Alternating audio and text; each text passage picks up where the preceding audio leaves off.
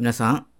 イエス様を愛していらっしゃるでしょうか？イエス様は昨日も今日もいつまでも変わることはありません。本日の聖書の箇所は、コリントビテの手紙第2、1章の20節でございます。それではお読みいたします。神の約束はことごとくこの方において、はいとなりました。それで私たちはこの方によってアーメンと言い、神に栄光を期するのです。アーメン。それではお祈りをいたします。愛する天皇父様、皆をあがめ感謝いたします。あなたは天を作り、地を作り、私たち人間をも作ってくださってありがとうございます。しかしながら私たち人間はあなたの愛から離れ自分勝手に生きるようになりました。愛なる神様は御一人子なるイエス様を使わして私たち人間を救ってくださってありがとうございます。いつでもどこでも主なる神様を愛し信仰の創始者であり完成者であるイエス様を仰ぎ見つつ過ごすことができますように助けてください。目の前にある困難の山を見続けるのではなくて、天のふるさとを仰ぎ見続けることができますようにお導き願います。今日の礼拝が最初から最後まで恵みあふれたものとなりますように、主イエス・キリストのお名前によってお祈りいたします。アーメン。今日はアーメンの祝福と題してご一緒に恵みを分かち合いましょう。まあ、アーメンというのはヘブル語で、えー、その通り、そのようになりますようにという意味合いで、えー、言われています。まあ、だから祈った後にアーメンと言い、そしてみんなも同じように唱えるのであります。まあ、教会の中では、信者同士の会話でも、祈りの中でも、賛美の中でも、説教の中でも、このアーメンは非常によく飛び交う言葉でもあります。まあ、ある時、牧師が、三日アーメンという言葉を使いました。まあ、説教する立場の牧師からすると、まあ、回収からアーメンという言葉が出るとですね、えー、もう話しやすくなるのですけれども、何の応答もないままになるとですね、ちょっと不安を覚えるものであります。まあ、話しにくくなっていくものであります。この三日アーメンというのは、そんな回収を揶揄したような言葉であります。まあ、教会で説教を聞いている時には、まあ、その意味が分からず、アーメンできなくて、えー、3日後にやっと意味が分かって、えー、家の中で「アーメン」というそんなことを言ってるのでありますけれども、まあ、実際はですね私もあの神道時代はそうでしたけれどもまあ教会を出た途端にですね説教の話はすっかりとこう忘れてしまっていてあ3日後にはですね説教のタイトルさえ思い出すのに一苦労するというのが現状なのではないでしょうか。まあ、これは私だけかもしれませんけれども、まあ、実は語る私もですね、もう3日も経つと、タイトルをですね、思い出すのに一苦労するということが あります。まあ、教会でよく使う言葉は、このイエス様とこのアーメンという言葉であります。まあ、アーメンというのは誠にその通りですという意味合いでありますけれども、イエス様が来られるその時に言う言葉がアーメンなのであります。だから私たちは、アーメンがよく言えるように祈らなければなりません。第一に、アーメンは信徒の信仰の告白であります。一番初めに、えー、このアーメンといったのはアブラムでした。彼はどこへ行くのか、何のために行くのか分かりませんでしたけれども、神様の御言葉にアーメンと言って従ったのであります。えー、創世記の12章に見てみますと、創世記の12章の一節から見ますと、主はアブラにアブラムに言われた。あなたはあなたの土地、あなたの親族、あなたの父の家を離れて、私が示す地へ行きなさい。そうすれば、私はあなたを大いなる国民とし、あなたを祝福し、あなたの名を大いなるものとする。あなたは祝福となりなさい。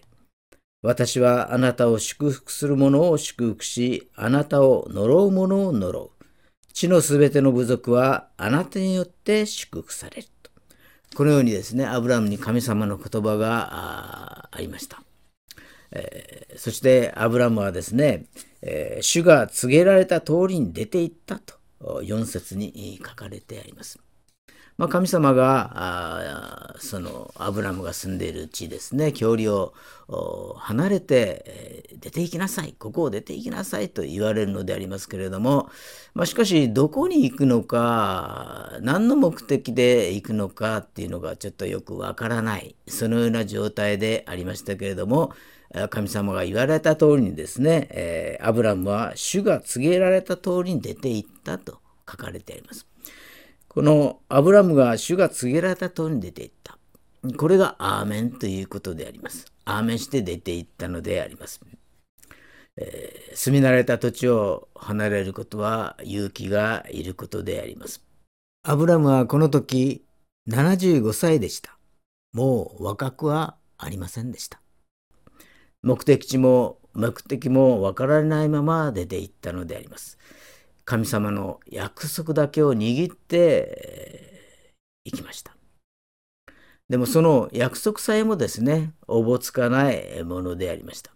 え子供が生まれるまで、遺作が生まれるまで約25年かかりました。待たなければならなかったのであります。私はあなたを祝福する者を祝福し、あなたを呪う者を呪う。この部分はですね、アブラハム契約と言われる部分であります。これは無条件の契約であります。イスラエルの民がどうあろうと神様が一方的にですね、えー、祝福したり呪ったりする契約であります。だからユダヤ民族を歓迎した国や場所や人は祝福されユダヤ人を呪った国は呪われるという契約なのであります。アブラムはこの神様の言葉を信じて何が未来に待っているのか、どのような地なのか、どのような人がいるのか、全く分からずにですね、出ていきました。信仰によって、えー、アーメンして出かけていったのであります。神様の御言葉に不可能はないということを信じて、アーメンと受け入れるときに祝福が与えられるのであります。ローマ人への手紙実証実説にはですね、人は心を信じて義と認められ、口で告白して救われるのですと書かれてあります。イエス様をアーメンで告白するときに救われるのであります。第2イエス様の人格が生徒の人格にならなければなりません。ヨハネの福音書13章の一節を見ますと、ヨハネの福音書13章の一節から読みますと、さて、杉越の祭りの前のこと、イエスはこの世を去って父の身元に行く。ご自分の時が来たことを知っておられた。そして世にいるご自分の者たちを愛してきたイエスは彼らを最後まで愛された。夕食の間のこと、悪魔はすでにシモンの子、イスカリオテのユダの心にイエスを裏切ろうという思いを入れていた。イエスは父が万物をご自分の手に委ねてくださったこと、またご自分が神から出て神に帰ろうとしていることを知っておられた。イエスは夕食の席から立ち上がって上着を脱ぎ、手ぬぐいを取って腰にまとわれた。それからたらいに水を入れて弟子たちの足を洗い腰にまとっていた手ぬぐいで拭き始められたとこのように書かれてあります。まあ、今年のイースターは4月4日ということですけれども今はまあレントの時期です。そんな時期ですね十字架にかかるイエス様のことを思いながらその準備をする時期でもあります。まあ、金曜日にイエス様が十字架に使えられるのであります。その前の日に最後の晩餐の時にイエス様は弟子たちの足を洗うのであります。まあ、戦則の木曜日ということでありますけれども、まあ、立ち上がって上着を脱ぎました。上着を脱ぐということは、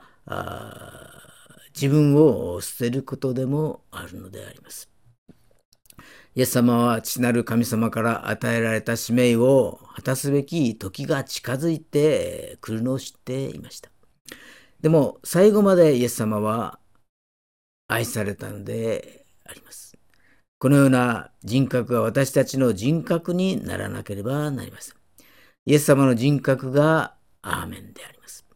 イエス様は自分の思いを成し遂げるためではなく、神様の御心を成し遂げるために来ました。神様に従順に従って、アーメンで十字架につけられ、アーメンによってよみがえりました。今まで私たちは自分の貪欲に従って生活をしていましたけれども、イエス様を信じて変えられました。私たちがイエス様に従っていけばいくほど、アーメンがよく出てくるのであります。まあ、とは言っても、イエス様は神様ですので、その高潔な愛に私たちが到達することは難しいものがあります。イエス様はペテロに尋ねたことがありました。私をアガペの愛で愛するか？するとペテロはこのように答えました。イエス様、私にはあなたが持っているようなアガペの愛はありません。でも私が持っているプレオの愛でしたら愛することができますと、このように答えるのであります。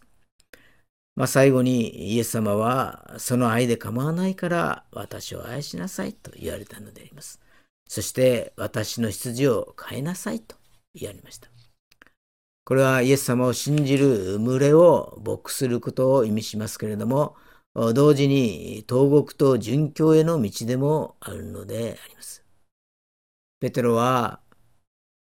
アーメンして従うのであります。私たちは自分が持っている愛で隣人を愛さなければなりません。第三にアーメンは生徒の祝福となるのであります。ユダの手紙一章の25節見ますと、ユダの手紙一章の25節ですね。私たちの救い主である唯一の神に私たちの主イエス・キリストを通して栄光、威厳、支配、権威が永遠の昔も今も世々限りなくありますように。アーメンと書かれてあります。まあ、これはユダの手紙でありますけれども、ユダから誰に書かれてあるかというと、イエス・キリストのために守られている召された方々へとなっています。まあ、ユダの手紙の一章、まあ、ユダの手紙は一章しかありませんけれども、一節見ますとですね、イエス・キリストのしもべ、ヤコブの兄弟、ユダから父なる神にあって愛され、イエス・キリストによって守られている召された方々へと、このように書かれてあります。イエス・キリストのために守られている召された方々へ。クリスチャンというのは自分が素晴らしい生活をしているのではなく、ただ誘惑やつまずきなどから守られているのが真実の姿と思います。クリスチャンだからといって清い生活をしている正しい生活をしているとは限らないのであります。ただ